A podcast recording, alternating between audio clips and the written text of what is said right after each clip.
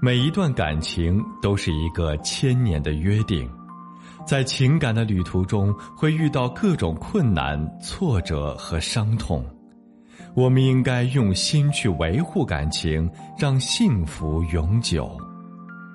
我是苏博，本内容由维情集团整理，与您分享。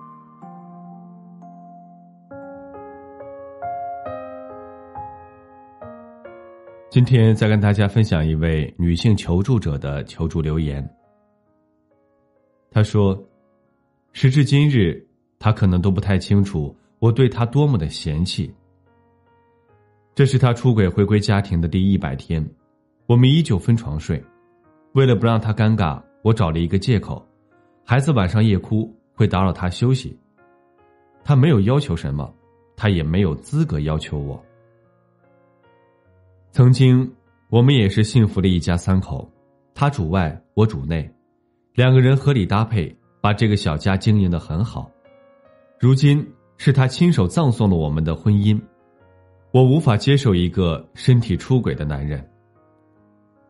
我们结婚六年，谈恋爱六年，加起来在一起的时光是十二年，这十二年的感情，他却用背叛来终结他。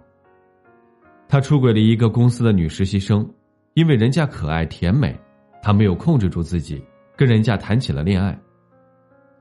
三十二岁的已婚男士装作单身未婚大龄青年，跟一个二十出头的小丫头谈恋爱，我想想都觉得气不打一处来。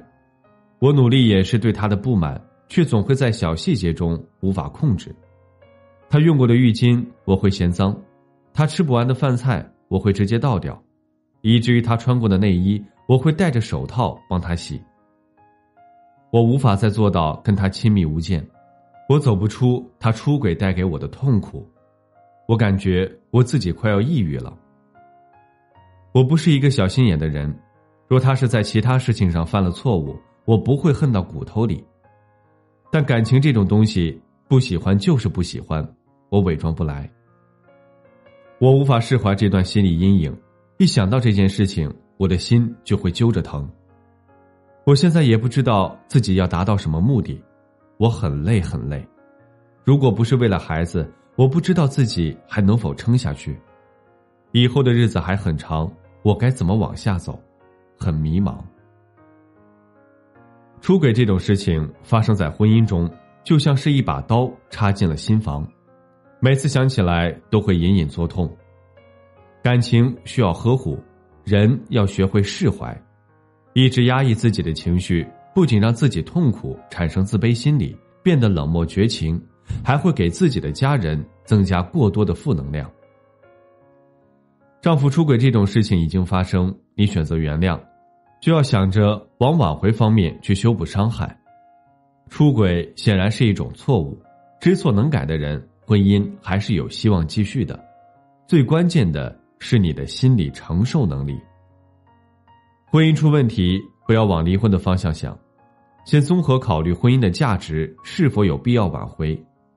有挽回的必要，那么你先从婚姻内找到问题的所在，不要通过监视、吵架或者让亲朋好友帮你出主意等做法去处理。出轨这种事情，弄不清客观原因，只追究对错，对婚姻挽回没有任何帮助。同时，对婚姻问题进行分析后，开始对症下药，要给自己一个接受的范围，给对方一个改过的机会，这也是给自己一次机会。婚姻偏离轨道，给机会修补是应该的，但要注意的是，给机会不等于纵容，不等于无视他的任何行为。最后，还要克服自己心里的阴影，要懂以不变应万变，以退为进，攻守兼备。若他诚意很足，不要太过于抓住他的错误不放。要知道，你的目的是守护这个家，他往好的方面发展，你做好引导，这样婚姻才有希望回归如初。耿耿于怀一个人的过去，只会让彼此都痛苦。想明白自己想要的是什么，尽自己最大的努力朝着这个目标去做，不要把自己逼得太紧。好了，今天的分享就到这里。如果您还有其他婚姻情感方面的问题需要咨询，都可以在简介中查询添加我，我都会耐心为您解答。